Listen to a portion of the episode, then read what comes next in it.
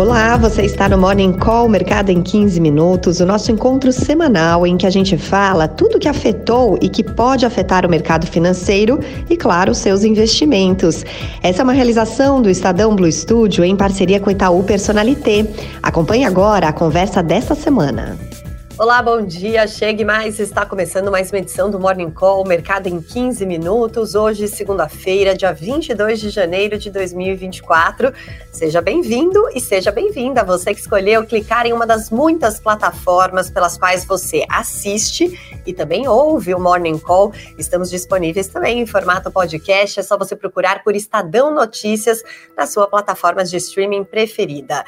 Eu sou Michele Trombelli, jornalista, sempre por aqui, apostos toda segundona ao lado dele, Martim Iglesias, que é especialista líder em investimentos do Itaú e também professor universitário. Bom dia, Martim. Muito bom bem? dia, Michele. Muito bom dia a todos os que nos assistem. Bom, vamos lá. Hoje eu vou inverter um pouquinho aqui a ordem da nossa conversa para te perguntar, Martim, o que muita gente deve estar se perguntando depois de três semanas seguidas de queda da Bolsa Brasileira nesse começo de ano.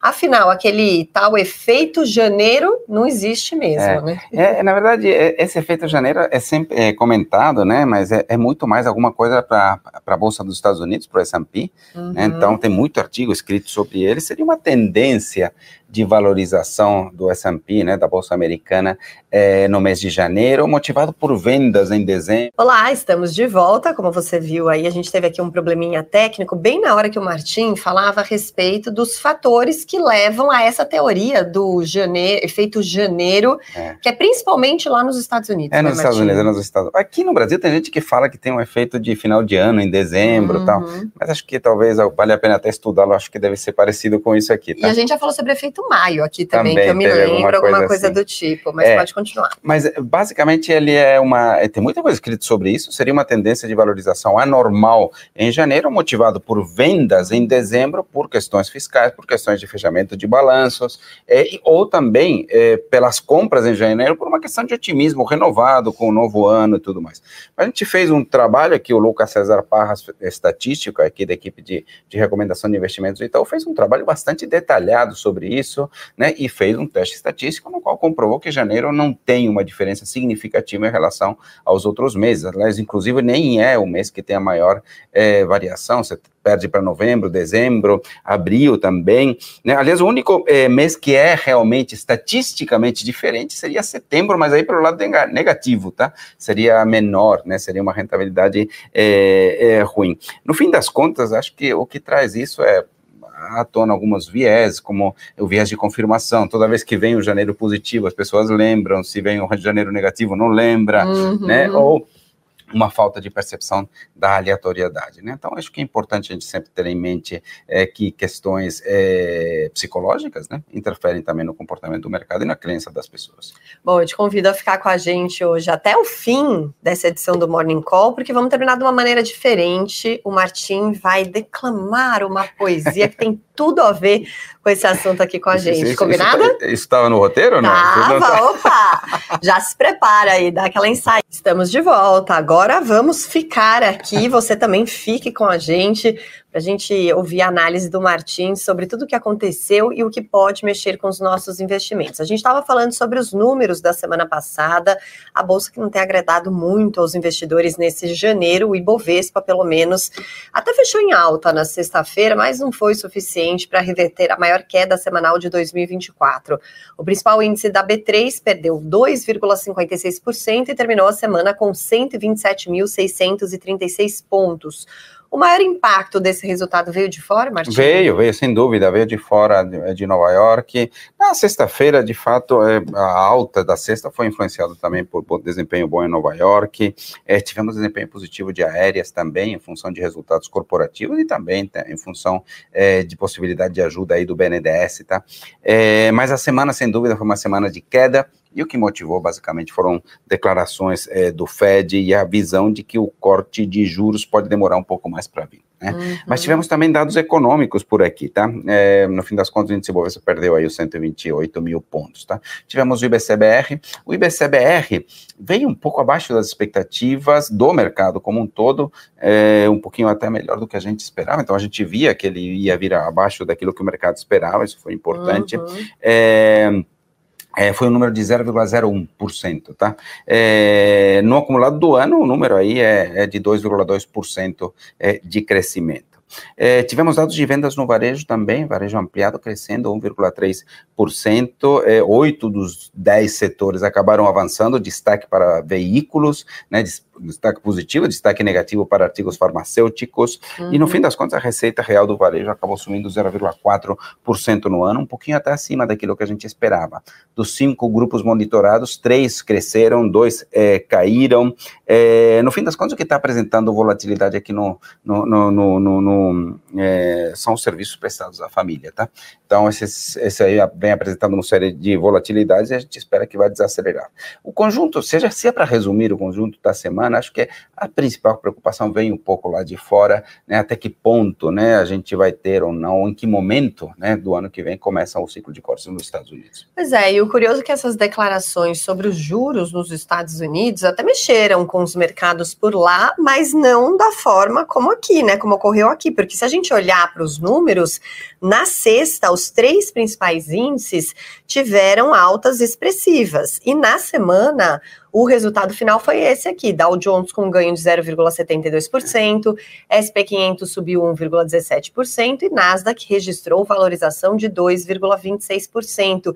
Teve recorde, inclusive, no é. fechamento, e mais uma vez as empresas de tecnologia é o que fizeram a diferença. Exato, exatamente isso, né? Então, é, bom, primeiro, recorde, você comentou tanto no Dow Jones, uhum. recorde histórico, tanto no Dow Jones como no S&P, né? uhum. né? Mas empresas de, de, de principalmente ligadas à inteligência artificial, acabaram apresentando desempenho positivo, puxando as bolsas é, por lá com certo otimismo, né? Uhum. É, foi o diferencial que acabou é, fazendo a diferença no fim das contas de fechar a semana com valorização.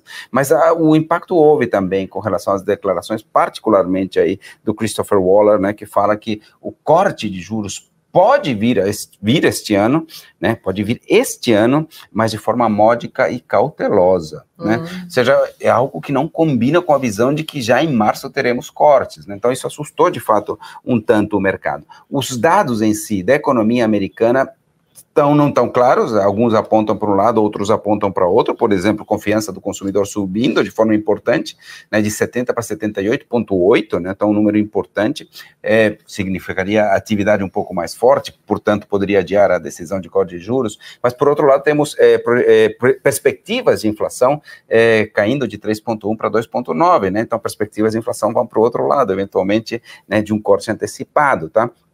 É, então, no fim das contas, é, tem isso para a gente ver e o mercado está debatendo em que momento começam os cortes de juros. Uhum. Tivemos também o início aí é, da corrida presidencial de uma forma mais clara, né? Tivemos as pré prévias é, do partido é, republicano, do Donald Trump, né? Vencendo uhum. em Iowa, né? Então, que está dando início disso, isso pode trazer volatilidade em algum momento.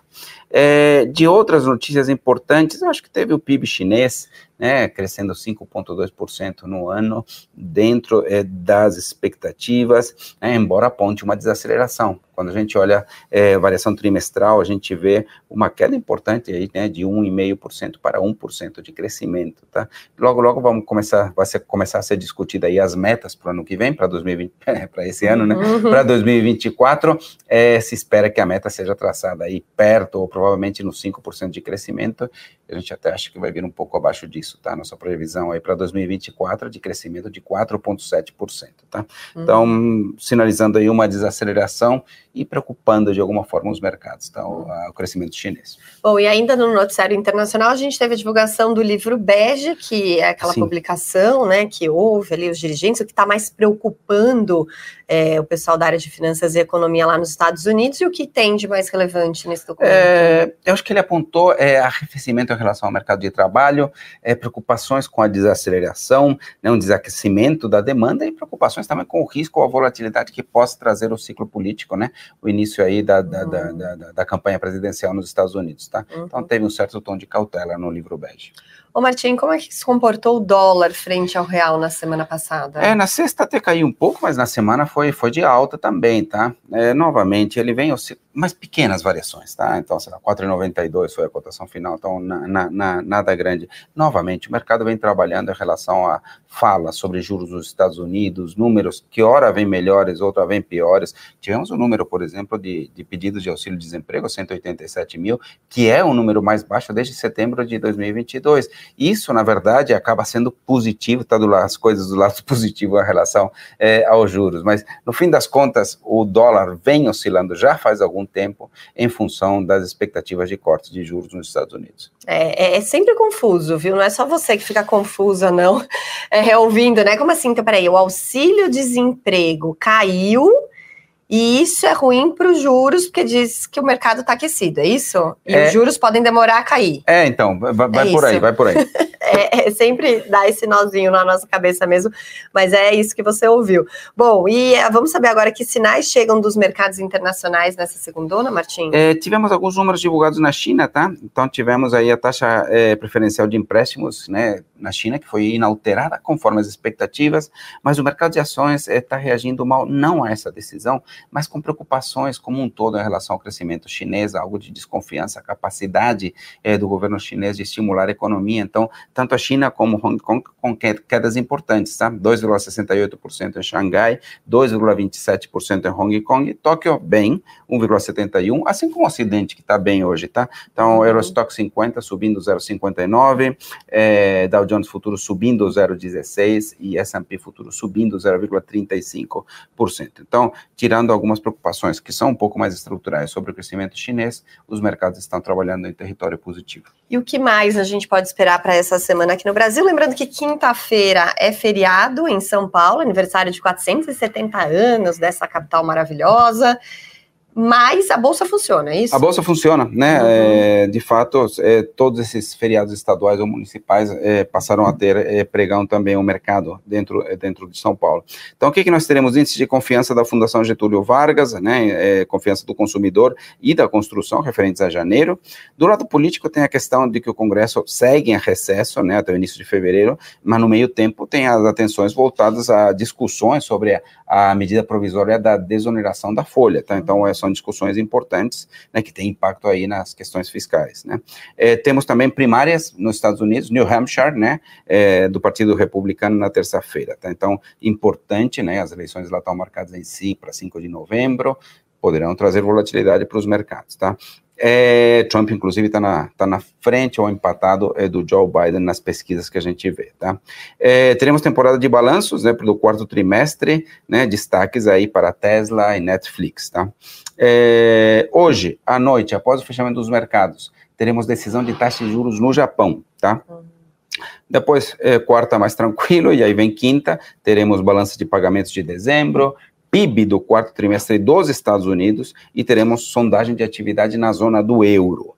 E na sexta, IPCA 15, super importante, sexta-feira é o dia da inflação, IPCA 15, e teremos o PCI, esse sim é o queridinho, é o núcleo do PCI, é, que é o queridinho isso. do Banco Central Americano, o número mais importante de inflação para a gente prestar atenção. Então, sexta-feira, provavelmente um pouquinho mais de é volatilidade é aí nos aí, mercados por causa desses números. E aí, Martim, para encerrar aqui, antes do seu poema, eu gostaria de abordar um assunto que tem movimentado bastante esse início de ano no mundo dos investimentos, que foi a aprovação recente nos Estados Unidos de 11 ETFs de criptomoedas. O que isso significa para os investidores e quais os primeiros impactos vistos no mercado? é, é, é, uma decisão importante, estava sendo esperada uhum. já faz algum tempo destacando o que, que são os ETFs, são fundos negociados em bolsa. Em 10 de janeiro foram aprovados esses 11 ETFs, inclusive de Bitcoin à vista. Né? Isso é um avanço regulatório para o mercado de criptomoedas. Isso pode atrair outros investidores a esse mercado, particularmente fundos de pensão, alguns fundos de investimento. Se espera aí por um estudo aí do Standard Chartered Bank que, é, que possam entrar 100 bilhões né, é, de dólares é, neste mercado. Tá? E a primeira semana foi forte, tivemos negociação de 9,6 bilhões nesses, nos primeiros dias, né, nesses ETFs, o lançamento mais importante, mais líquido, mais negociado que a gente já viu é, dentro do mercado americano. Tá? É, vale destacar algumas coisas. Primeiro, é um mercado volátil, não é, não é para todo mundo, a gente estimou em algum momento a volatilidade dos criptoativos como algo entre três e quatro vezes a volatilidade da bolsa, então é importante ter isso em mente. E lembrando que nós já temos aqui ETFs de Bitcoin, de Ethereum e alguns que são diversificados. Então, acho que é mais um passo aí para a regulação, né, para de alguma forma é, possa permitir a expansão desse mercado aí pelo mundo. Muito bem, então vamos fechar aqui essa edição do Morning Call. Qual é o poema que você trouxe para é, gente? Na verdade é Casemiro do Abel, mas eu não vou declamar ele inteiro, não. Na verdade, eu só queria falar que tem uma frase do poema sobre janeiro, de Casemiro de Abreu, que fala que janeiro é um mês ardente de tempestades e calor, e acho que essa tempestade e calor tem ocorrido nos mercados, né? A gente tem visto bastante volatilidade por aí, né? E acho que isso tem se refletido por aqui. Na verdade, o January Effect, que a gente comentou, é muito comentado no mercado dos Estados Unidos, tem muita coisa escrita, tiver dúvida, dá um Google aí, é, mas na verdade acho que tem alguns aspectos muito psicológicos muito importantes que, que vem em mente. E acho que para ser bem sucedido nos mercados, a gente tem que combinar muito bem uma análise técnica com alguma análise do comportamento do investidor. Certamente isso é extremamente importante. Legal, e é sempre essa pitadinha do comportamento também que a gente tenta trazer um pouco para você que nos acompanha, já que o Martim é especialista nessa área. Então, nos ajuda a entender um pouquinho mais além dos números, além dos investimentos. Muito bom, ó, eu já te convido, porque semana que vem, última semana de janeiro, a gente vai falar sobre as nossas resoluções financeiras de ano novo. Combinado, Martim? Combinado, combinado. Combinado. Martim falou recentemente sobre isso. Então, você fez aqueles seus planos, as metas para 2024 em relação ao seu dinheiro, às suas finanças, seus investimentos? Então, fique ligado com a gente semana que vem. Mais uma vez, te lembro que você pode nos ouvir também em formato podcast. É só procurar por Estadão Notícias e lá estará o Morning Call. A gente volta a se encontrar semana que vem, a partir das 9h15 da manhã. Obrigada por hoje, Martim. Muito obrigado e muito obrigado a todos que nos assistem. Obrigada, até lá.